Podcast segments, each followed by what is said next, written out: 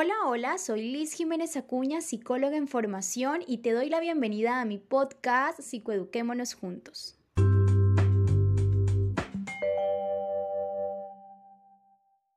En este nuevo episodio estaremos hablando sobre el estilo de crianza sobreprotector y sus posibles consecuencias en la adultez. Antes, me gustaría que reflexionemos sobre la siguiente pregunta. ¿Cómo estás percibiendo hoy el cuidado y la protección que le brindas a tus hijos? ¿Realmente es un cuidado y una protección desde ese rol esperado como padres? ¿O estás brindando un cuidado y una protección desde lo excesivo?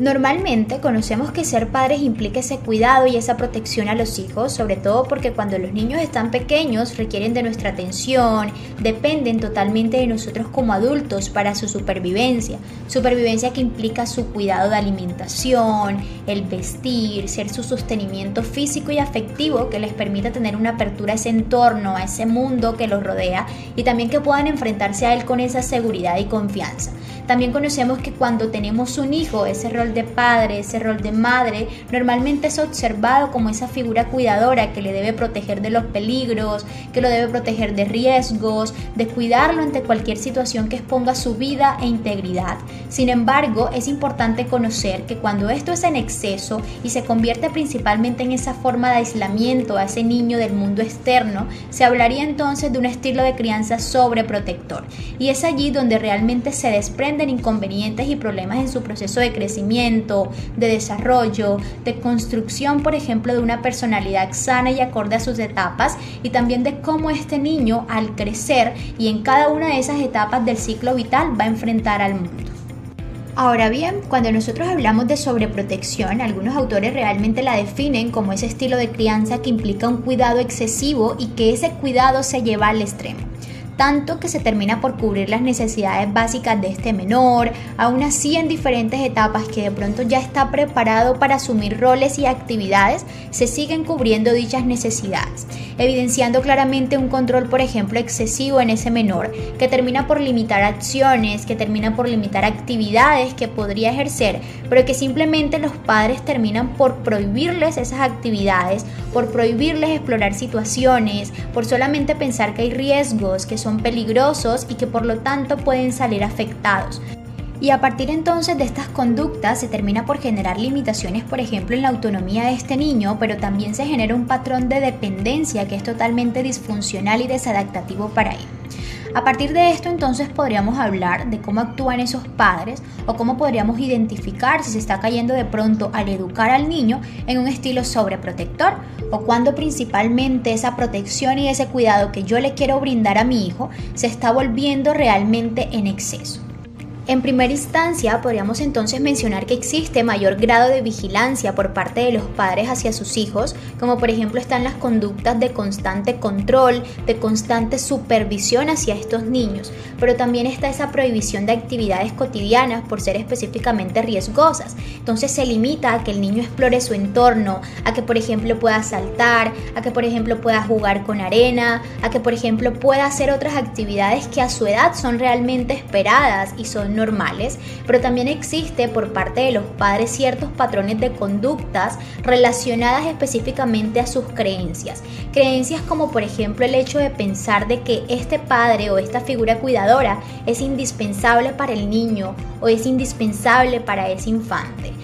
Y por pensar de esta forma y tener pensamientos también de que este niño o niña es pequeño o pequeña para hacer tal actividad, entonces los baña, les da de comer, los viste, aun cuando ya estos niños o niñas están en esa etapa de que pueden hacerlo por sí mismos. Y claramente estas conductas llevan a que se impida y se vea limitado el desarrollo de su autonomía e independencia.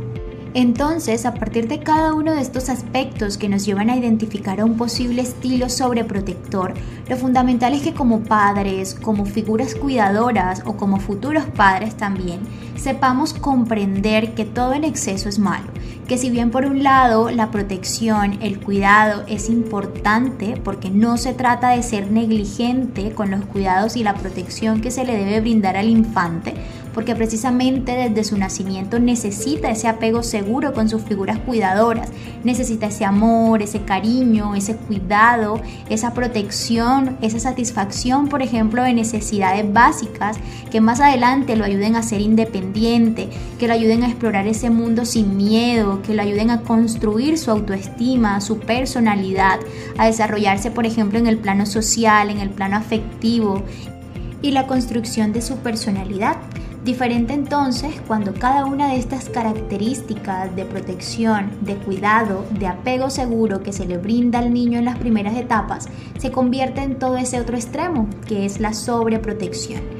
En este orden de ideas mencionemos o conozcamos entonces algunas consecuencias en la adultez que genera este estilo sobreprotector. Sin embargo, es importante saber que no en todos ocurre lo mismo, pero sí desde las diferentes investigaciones a nivel científico, desde los diferentes aportes de autores, se espera que los niños criados en este estilo de crianza sobreprotector en la adultez reflejen ciertas características y ciertas consecuencias que limiten claramente su crecimiento. Primero podríamos mencionar, por ejemplo, la falta de estrategias para resolver problemas que se le presentan. algunos adultos, pues es posible que esta falta de estrategias, que esta dificultad para darle solución a problemas, sea por haber crecido bajo un estilo de crianza sobreprotector. También está esa dependencia excesiva, el necesitar a los demás para realizar ciertas actividades, así como también está la presencia de ese miedo por asumir retos, esa baja tolerancia a la frustración, esa inestabilidad emocional, porque no se le enseñó desde pequeño que en la vida hay situaciones también negativas y que simplemente debemos asumirlas. Asimismo, también encontramos una posible incapacidad para asumir esa responsabilidad y consecuencias de sus actos, como también esa falta de iniciativa propia, ese inadecuado desarrollo de la creatividad, esa inseguridad en sí mismo, esa falta absoluta de confianza que va ligada claramente a todo ese proceso de autoestima.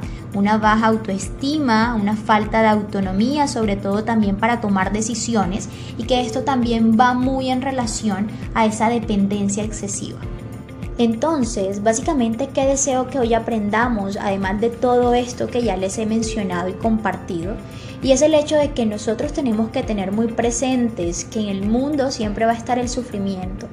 que además de ese sufrimiento siempre van a estar claramente esos riesgos, esos peligros en el mundo externo, esas situaciones que muy seguramente negativas debe pasar el niño y es importante que nosotros como adultos, como figuras cuidadoras, como futuros padres, sepamos cuidar, sepamos brindar, sepamos sostener afectiva y físicamente al niño, pero no en exceso, porque realmente si no los dejamos, por ejemplo, ser niños, comportarse como niños, jugar, saltar, correr,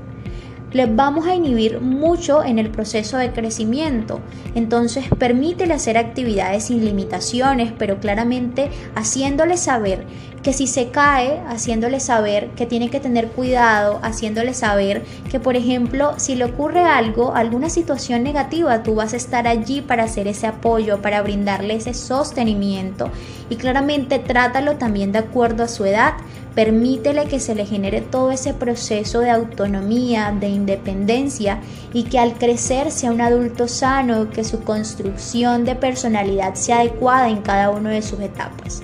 Finalmente, gracias por escucharme, espero que haya sido de tu agrado, que hayas aprendido algo nuevo y te espero en un próximo episodio.